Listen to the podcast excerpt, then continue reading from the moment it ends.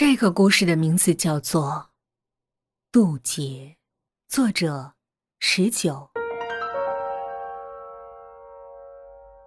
这是北京城郊的一座小镇，狂风、暴雨、电闪雷鸣的小镇。全身浸湿的人们提着一大袋蔬菜，在屋檐下躲避着风雨。小胖站在屋檐下。掸了掸裤子上的泥垢，抬头看着漫天暴雨，不住的叹着气。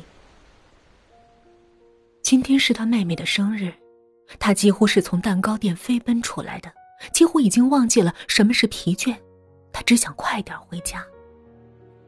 他很爱他的妹妹，虽然妹妹是父亲前妻的女儿，但他待她却是比亲妹妹还亲。若非这场雨，他早就已经赶到家中，为妹妹庆祝生日，以及对妹妹说出那句隐藏在他心中许久的话：“哥哥爱。”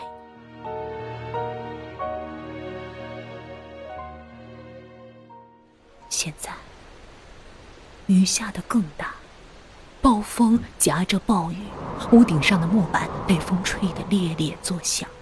小胖往后退了一步，将手中的蛋糕。握得更紧。他脚步刚一停下，就听到人群的呼喊声。他抬头看去，然后就怔住。天空中乌云密布，电闪雷鸣间，也可以看到一条庞大的身影在黑云中翻腾，是巨蟒，一条斑斓巨蟒正在云团里不停的翻滚。天上的闪电仿佛长了眼睛似的，不停的打在他的身上。巨蟒不时的哀嚎着，小胖已经完全怔住。他的一生中虽然见过无数的奇闻异事，但这样奇怪的事还是第一次见到。难道这就是传闻中的渡劫？还未等他反应过来，只听人群中有人叫着说：“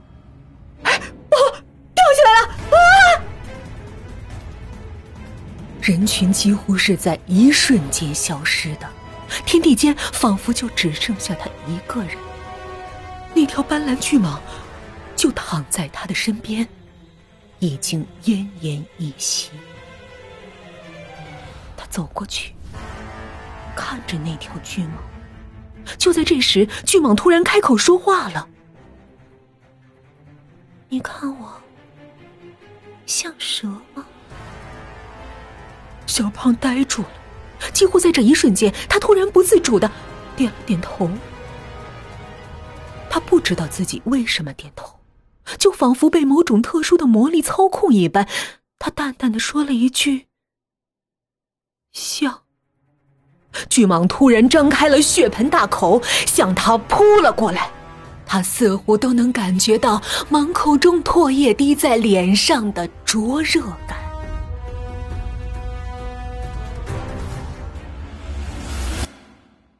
小胖醒过来时，已经是第二天清晨。阳光从窗户投射进屋子，他用手遮挡住刺眼的晨光。哦，原来是一场梦。他走到客厅，发现桌子上有张纸，淡黄色的纸签上写着：“哥哥，我去同学家拿个东西，等会儿就回。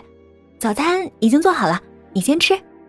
爱你的妹妹。”他吃了一口面包片，笑了。